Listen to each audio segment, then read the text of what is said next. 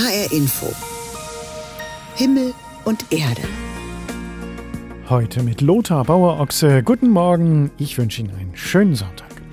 Heute ist ja der letzte Novembersonntag. In den evangelischen Kirchen wird dieser Sonntag als Totensonntag begangen. Im Mittelpunkt stehen die Menschen, die in den vergangenen Monaten verstorben sind. Menschen, die wir loslassen mussten, die wir verabschiedet haben. Und der Totensonntag rückt auch das eigene Sterben in den Blickpunkt, das ganz große Loslassen. Im Himmel und Erde Sonntagsthema beschäftigen wir uns heute mit diesem Stichwort Loslassen, mit den kleinen Loslasssituationen im Alltag, aber auch mit der Frage, wie man das große Loslassen einüben kann. Zunächst aber ein Blick auf aktuelle Vorgänge in Kirchen und Religionen. Und da schauen wir vor allem auf die EKD, die Evangelische Kirche in Deutschland, später noch auf die Islamkonferenz und auf die Lage der Religionsfreiheit weltweit. Für die EKD startete die vergangene Woche turbulent. Am Montag erklärte die EKD-Ratsvorsitzende Annette Kurschus ihren sofortigen Rücktritt. Auch ihr Amt als Präses der Westfälischen Kirche gab sie auf. Schon in der Woche zuvor waren rund um einen Missbrauchsfall in Siegen Unstimmigkeiten und Widersprüche aufgetaucht. Konkret ging es um die Frage, ob Annette Kurschus in ihrer Zeit als Pfarrerin in Siegen schon Ende der 90er Jahre von möglichen Missbrauchstaten erfahren und nichts oder nicht genug dagegen unternommen hatte. Sie bestreitet das bis heute. Welche Reaktionen ihr Rücktritt in der evangelischen Kirche ausgelöst hat, beschreibt Michael Hollenbach. Zum zweiten Mal nach Margot Käßmann 2010 trat eine Frau an der Spitze der EKD vorzeitig von ihrem Amt zurück. Annette Kurschus. Ich kann meinen Dienst nicht wirksam tun, wenn meine Aufrichtigkeit öffentlich angezweifelt und immer wieder jeden Tag in Frage gestellt wird. Mit Gott und mir selbst bin ich im Reinen. Und so gehe ich sehr traurig, aber ich gehe getrost und aufrecht. Ich glaube, das war ein richtiger und wichtiger Schritt, sagt Nancy Jans. Sie ist Sprecherin der Betroffenenvertretung des EKD-Beteiligungsforums Sexualisierte Gewalt. Die Vorwürfe gegen Annette Kurschus hätten für eine schlechte Presse gesorgt und, so die Befürchtung von Nancy Jans, dann auch Auswirkungen auf die Aufarbeitung sexualisierter Gewalt gehabt. Und die können wir einfach gerade nicht gebrauchen. Wir haben so viel vor in der nächsten Zeit dass das einfach nur ein richtiger und wichtiger Schritt war. Doch es gibt auch Stimmen in der evangelischen Kirche, die den Rücktritt für einen Fehler halten, so der Theologieprofessor Peter Dabrock. Der ehemalige Vorsitzende des Deutschen Ethikrats kritisierte im Deutschlandfunk, die Führung der EKD habe sich von den Medien treiben lassen und Annette Kurschus nicht entscheidend unterstützt. Das Ganze sollte Anlass sein, darüber nachzudenken, wie man für zukünftige Fälle eine Balance findet, dass man schonungslos aufarbeitet, dass man Betroffenen Gehör schenkt, dass man Persönlichkeitsrechte wahrt, Unschuldsvermutung und keine Vorverurteilung durchführt. Sonst sehe ich in drei, vier Jahren niemand mehr, der bereit ist, in solchen Führungspositionen Verantwortung zu übernehmen. Die Verantwortung des Ratsvorsitzes übernimmt nun erst einmal Kirsten Feers, Bischöfin im Sprengel Hamburg und Lübeck in der Nordkirche. Sie war in den vergangenen zwei Jahren stellvertretende EKD-Ratsvorsitzende. Es ist eine kommissarische Aufgabe, erstmal bis November kommenden Jahres. Und das hat klare Aufgaben und Funktionen, die werde ich auch, so gut es mir möglich ist, erfüllen. Kirsten Vers weiß um die Tragweite dieser Aufgaben. Es ist eine schwere Zeit tatsächlich jetzt für die evangelische Kirche und wir haben schon auch im Blick, wie wir Vertrauen gewinnen müssen, indem wir weiter ganz konsequent die Aufarbeitung von sexualisierter Gewalt vorantreiben, ohne Wenn und Aber. Die evangelische Kirche in Deutschland EKD ohne ihre bisherige Ratsvorsitzende Annette Kurschus. Reaktionen und Perspektiven zusammengetragen von Michael Hollenbach. Annette Kurschus war auch von ihrem Amt als Präses der Evangelischen Kirche von Westfalen zurückgetreten, trotz eines starken Rückhalts, den sie in ihrer Heimatkirche erfahren hatte. Gleichzeitig waren aber doch massive Vorwürfe laut geworden im Blick auf den Umgang der Westfälischen Kirche mit dem Siegener Missbrauchsfall. Besonders kritisiert wurde die Kommunikation zu dem Aspekt, dass die Präses aufgrund persönlicher enger Beziehung mit dem mutmaßlichen Täter zumindest mittelbar in den Fall verwickelt sein könnte. Wäre das vorher alles offen kommuniziert worden, auch in den Gremien der EKD, wäre ein Rücktritt vielleicht nicht unbedingt notwendig gewesen, so hieß es. An diesem Wochenende nun tagt die Westfälische Landessynode ohne ihre bisherige Präses. Es bleibt die Trauer darüber, dass Annette Kurschus zurückgetreten ist, dass sie sich zu diesem Schritt äh, dann auch genötigt gesehen hat. Sigrid Bär, Grünen-Politikerin und nebenamtliches Mitglied der Kirchenleitung, bringt die Stimmung auf den Punkt nicht ohne zu benennen, was den Rücktritt für die westfälischen Protestanten sinnvoll macht. Weil er verbunden ist mit ihrem absoluten Willen und ihrer sehr eindeutigen Erklärung, den Betroffenen in keiner Weise zu schaden und sie in den Mittelpunkt zu stellen und gleichzeitig Schaden von der Kirche wegzunehmen. Nach der kurzfristig anberaumten Aussprache hinter verschlossenen Türen zwischen Kirchenleitung und Kirchenparlament veröffentlicht die Landessynode sehr rasch eine Erklärung zum Rücktritt von Annette Kurschus. Die wendet sich zuerst zuerst an Betroffene sexualisierter Gewalt im Zusammenhang kirchlicher Arbeit und bittet besonders die Betroffenen in Siegen um Verzeihung.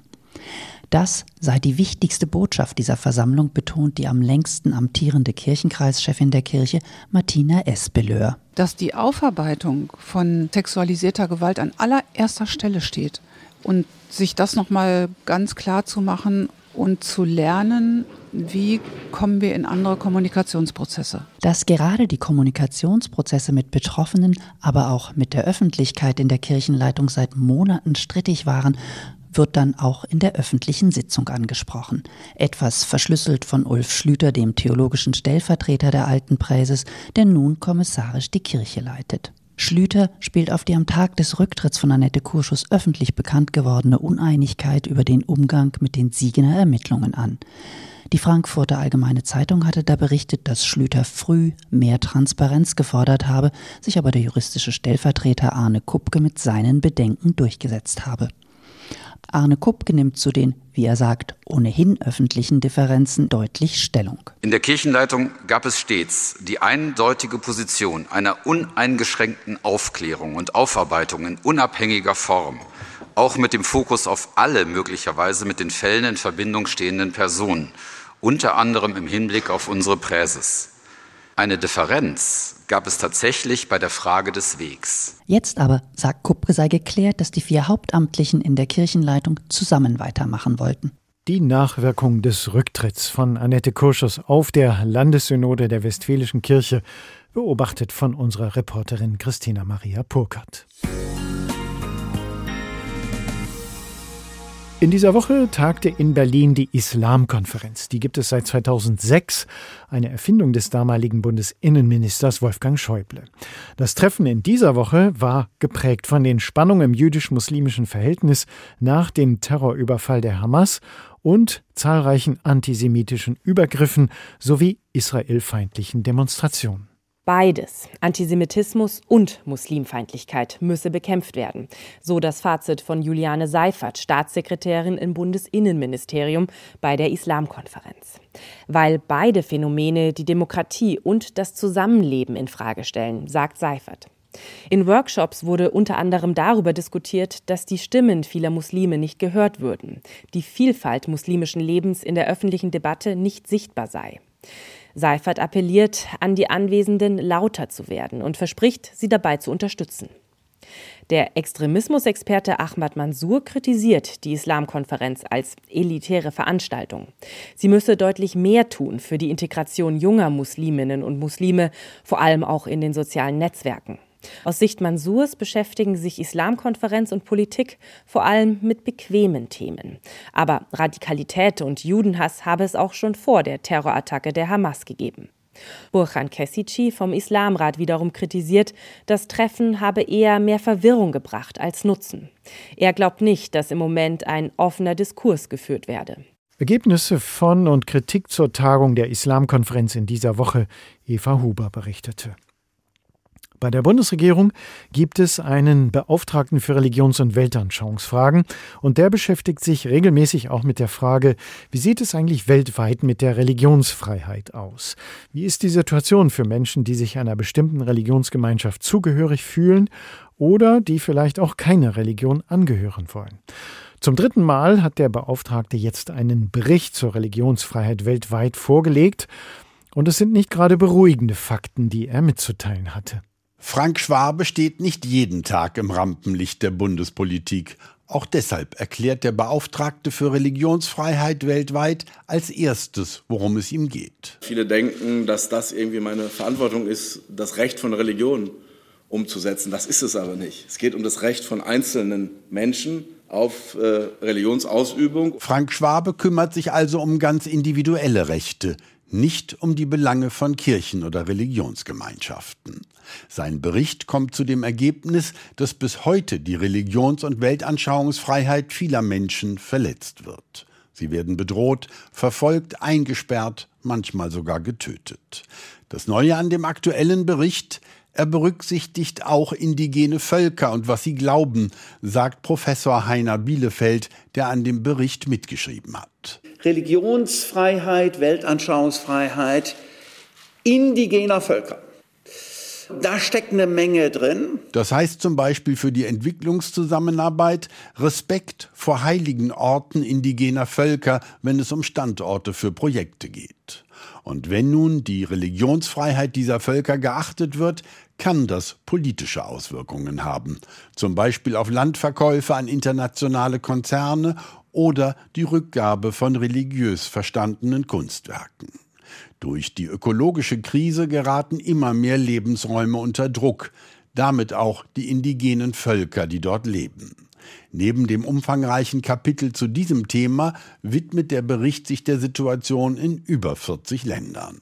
Nasil Ghanea beobachtet das Thema für die Vereinten Nationen. It's always worth asking the question of who is violating the rights. Es lohnt sich immer die Frage zu stellen, wer die Rechte verletzt. Tatsächlich, denn allzu oft sind es die Mehrheitsreligionen, die die Rechte der Minderheiten einschränken. Professor Heiner Bielefeld mit einem Beispiel. Die russisch-orthodoxe Kirche ist eine im Moment brachial auftretende, Putin unterstützende Kirche, die dazu beigetragen hat, dass etwa die Zeugen Jehovas liquidiert worden sind in Russland. Auch der religiöse Fundamentalismus spielt eine tragische Rolle weil er einerseits alle, die anderen Glaubens sind, bedrängt und andererseits Diktaturen als Vorwand dient, um Minderheiten zu verfolgen.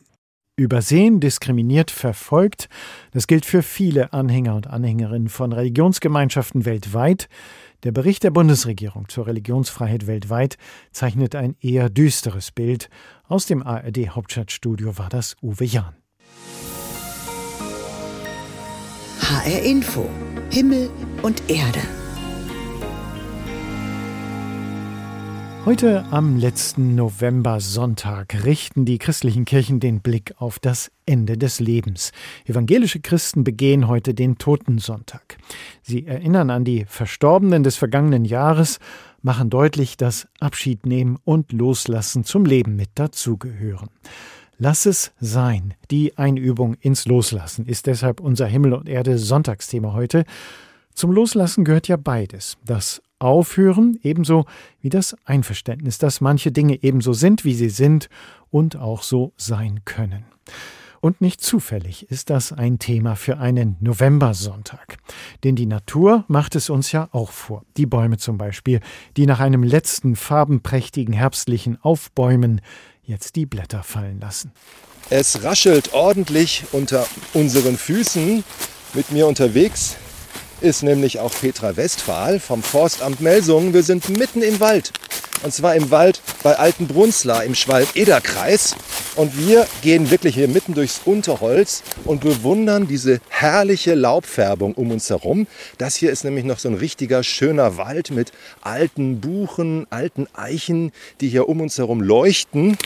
Und auch alten Ästen, die uns hier im Wege liegen. Man hört es wahrscheinlich. Und jetzt direkt vor uns eine wunderschöne Buche, total bunt Petra Westphal vom Forstamt Melsung. Warum sind denn die Blätter so unterschiedlich gefärbt? Ich sehe Rottöne, Braun, Grün. Also alle möglichen Schattierungen. Warum? Im Sommer sind die allermeisten Laubbäume grün gefärbt, also die Blätter dieser Laubbäume, durch das Chlorophyll. Das Chlorophyll enthält wertvolle Proteine, Spurenelemente, die der Baum gerne über den Winter sichern möchte. Deshalb wird das Chlorophyll zerlegt in seine Einzelteile und in den Baumstamm zurückgezogen, sodass letztendlich im Blatt nur noch rote und gelbe Farbstoffe übrig bleiben. Der Baum ist quasi jetzt sich noch gerade die Wampe voll, mal im übertragenen Sinne. Und deswegen wird alles ist jetzt so wunderschön bunt. Aber wie funktioniert das eigentlich, dass der Baum seine Blätter abwirft? Wie funktioniert das im Baum denn? Im Herbst bekommt der Baum mit, dass die Tage kürzer werden, dass die Temperaturen kälter werden, dass es jetzt Zeit wird, das Laub abzuwerfen. Er baut dann ganz automatisch eine Sollbruchstelle zwischen Ast und Blatt ein, eine Korkschicht, an der dann das Blatt, wenn die ersten Herbststürme kommen, herunterfällt und auf den Boden sinkt. Loslassen lernen, das kann man auch bei einem Waldspaziergang. Und das ist ja vielleicht gerade für den heutigen Sonntag noch ein guter Tipp. Sie alle kennen Erste-Hilfe-Kurse. Da lernt man, wie man beherzt und richtig eingreifen kann, wenn Menschen in Not sind, damit Leben gerettet wird. Aber haben Sie schon mal was von einem Letzte-Hilfe-Kurs gehört? Das Palliativteam in Frankfurt bietet solche Kurse an für Menschen, die Sterbende begleiten. Und da geht es auch darum, das Loslassen einzuüben und das Loslassen zu erleichtern.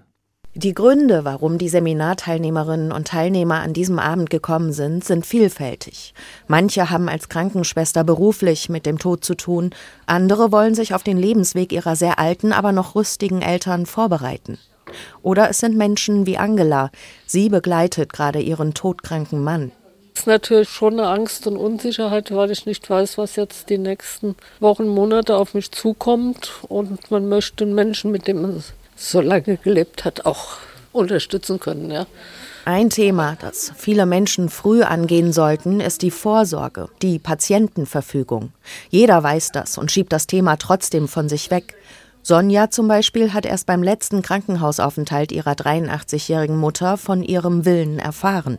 Da hat ein Arzt meiner Mutter gesagt, dass es gewisse Dinge gibt, die man nicht mehr heilen kann. Und meine Mutter hat dann gemeint, wenn es schlechter wird, möchte sie keine Behandlung mehr haben. Und das hat sie sehr, sehr deutlich und vehement dem Arzt gesagt. Der letzte Wille ist nicht immer leicht zu akzeptieren. Da will der Sterbende vielleicht doch noch eine Zigarette rauchen, Wein trinken oder er braucht starke Schmerzmittel. Doch ein Sterbender, das hat Elke in diesem Kurs gelernt, darf eigentlich fast alles. Das hat es mir nochmal bewusst gemacht. Es geht nicht um mich, wenn jemand stirbt, sondern es geht darum, dass ich jemanden begleite und dass seine Wünsche zählen und sein, was für ihn nötig ist. Manchmal missverstehen Angehörige die Bedürfnisse der Sterbenden. Gerade am Ende des Lebens wird der Mund sehr trocken. Mundpflege ist daher ein sehr wichtiges Thema, sagt Seminarleiter Carsten Müller. Die Mundhöhle kann sich entzünden, was schmerzhaft ist. Dann reicht meist ein Schluck Wasser oder ein Stäbchen mit einer Flüssigkeit, die der Sterbende gerne schmecken möchte. das hat aber nichts damit zu tun, dass man am Ende des Lebens essen und trinken muss, sondern es hat nur was damit zu tun, dass der Mund weiter angemessen mit Feuchtigkeit und Flüssigkeit versorgt werden muss. Ein sterbender Mensch kann nicht geheilt werden. Es geht darum, sein Leiden zu lindern, seine Würde zu wahren. Auch dann, wenn ein Mensch am Ende merkwürdig wird, sagt Seminarleiterin Annette Krüger. Der Sterbende sieht vielleicht Menschen, die auch schon verstorben sind. Krügers Tipp in solchen Situationen ich würde darauf eingehen, wie dieser Mensch gerade die Situation erlebt. Auch Erna will mich mitnehmen oder nee, Erna winkt mir nur zu. Also ich würde da gar nichts reinlegen, sondern einfach nur zuhören und ermutigen, selbst erzählen zu lassen. Und dann entsteht auch ganz viel Nähe und vielleicht dann auch ein Verständnis füreinander. Und so gibt es noch viele wichtige Informationen an diesem Abend in dem Letzte-Hilfe-Kurs. Angela nimmt für die Pflege ihres schwerkranken Mannes einiges mit. Auch dieser Satz hat mich sehr beeindruckt. Der Mensch stirbt nicht, weil er nichts mehr zu essen kriegt, sondern er isst nichts mehr, weil er stirbt. Aber mich hat auch dieses Thema Abschied nehmen sehr stark auch berührt. Insgesamt war es ein wichtiger Abend für mich. Letzte Hilfe auch um das Loslassen zu ermöglichen. Unsere Reporterin Nina Michalk berichtete von einem solchen Kursangebot in Frankfurt. Loslassen, darum dreht sich das Himmel und Erde Sonntagsthema. Und dieses Loslassen, seien es alte Verhaltensweisen, Beziehungen oder auch Erinnerungen. Das fällt uns ja oft schwer. Wir neigen dazu, die Dinge festzuhalten, auch wenn wir spüren, dass die Zeit irgendwie reif ist für einen Neuanfang. Doch das Loslassen kann man lernen. Und wer loslässt, empfindet oft mehr Freiheit und lebt intensiver. Davon ist Daniela Tausch überzeugt. Sie ist psychologische Psychotherapeutin, Trauerbegleiterin und Buchautorin. Ich habe in dieser Woche mit ihr gesprochen und habe sie gefragt, warum es uns eigentlich oft so schwer fällt, etwas loszulassen. Wir sind natürlich auch Gewohnheitstiere, sage ich mal, Gewohnheitsmenschen. Wir lieben Gewohnheiten, das gibt uns Stabilität und Sicherheit. Und dadurch raucht dann doch jemand weiter oder trinkt weiter oder so. Das ist sehr schwer, Verhaltensweisen zu ändern. Ich glaube, das gilt es erstmal anzuerkennen, dass das wirklich schwer ist. Was uns dabei helfen kann, ist natürlich, wenn wir mehr Sicherheit in uns gewinnen. Also ich würde sagen, dass resiliente Menschen, also Menschen, die ein starkes Selbst Selbstwertgefühl haben, die wissen, ich kann mit Krisen umgehen, vielleicht etwas leichter loslassen können. Aber schwer ist es immer wieder. Ich habe es auch bei mir erlebt. Ich musste ja in den letzten Jahren durch Krankheiten viele Rückschläge machen. Zum einen auch meine Aufhören von der Arbeit. Das war für mich so beängstigend. Das war, das war ja ich meine Arbeit und das hat Erfüllung gebracht und Bestätigung und Sinn. Mhm. Und dann plötzlich diese Leere und die Angst, äh, ähm, wo bekommt denn jetzt mein Sinn her? Wo finde ich Erfüllung? Sag ich nicht irgendwie total. Und ich habe neulich zu einer Freundin gesagt, das ist jetzt zwei Jahre her, dass ich nicht mehr arbeite. Ich hätte nie gedacht, dass ich ohne Arbeit so glücklich sein kann. Also ich glaube, es ist wichtig zu wissen, es ist ein Prozess der braucht Zeit. Und ich habe mir damals auch nochmal therapeutische Unterstützung gesucht. Vielleicht braucht es auch Menschen, die ein, ein Stück Sicherheit geben, auch loszulassen, weil man weiß, da ist man irgendwie gebunden und ist ein Stück sicher. Das mhm. hilft sicherlich. Dass man Begleitung hat, auch beim Loslassen. Jetzt gibt es ja manche ja. Menschen, die tun sich schwer, andere haben damit gar nicht so ein Problem. Das merkt man ja zum Beispiel bei der Frage, den Kleiderschrank ausräumen, mal Sachen weggeben. Wie kommt das eigentlich? Sind das, ist das auch eine Typenfrage, ob ich loslassen kann? Das ist natürlich auch nicht loslassen können oder auch viele Menschen sammeln ja ganz viel. Das hm. kann man auch manchmal als Freude bezeichnen, manchmal aber auch nicht loslassen können und es behindert manchmal auch sehr stark das Leben. Aber es macht einfach auch Angst. Mhm. Was bin ich? Wer bin ich, wenn ich das nicht mehr habe? Oh Gott, ich könnte es in zehn Jahren, dieses Kleid, oder in fünf Jahren bei der festlichen Angelegenheit, könnte ich es doch tragen. Und jetzt soll ich es weggeben. Also es klingt jetzt lächerlich, mhm. ja. Aber wir Menschen sind so, dass wir einfach in dem Vertrauten und in dem, was wir haben, Sicherheit finden. Mhm. Das Stichwort Angst haben Sie äh, schon einige Male erwähnt. Das ist, glaube ich, ein wichtiger Faktor. Wir wissen nicht, was kommt kommt, wenn wir loslassen. Da ist eine genau. Lücke, eine Leere. Was kann uns denn unterstützen oder helfen beim Loslassen? Ja, ich denke, es gibt viele Gelegenheiten, es einzuüben. Alleine jetzt schon der Jahreszeitenwechsel. Ich meine, wir sehen es an den Blättern. Manche Blätter denkt man auch, die halten, die halten, die halten und irgendwann lassen sie dann doch los. Aber daran können wir ja das Loslassen sehen und das Werden und Vergehen, also uns darin einüben. Ich finde, eine andere, weitere, nicht so leichte Übungsmöglichkeit ist das Älterwerden.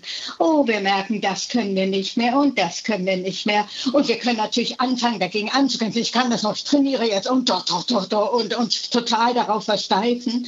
Oder wir könnten sagen, ja, es gehört auch ein Stück zu, dem, zu meinem Alter dazu. Und vielleicht öffnen sich neue Türen dafür. Und da bin ich fest überzeugt, wenn wir etwas loslassen, dass dann auch etwas Neues entstehen kann. Und ist das auch wichtig, gerade im Alltag sozusagen dieses Neue zu entdecken, die Erfahrung zu machen, es kommt was Neues, auch wenn ich loslasse, wenn ich Abschied nehme? Ja. Mhm. Ja, ja, das ist so wichtig, dass wir, dass wir das in kleinen Dingen üben und erfahren und dann werden wir uns in dem vertrauter. Und vielleicht fällt es uns irgendwann bei einer großen Sache schwer, le etwas leichter.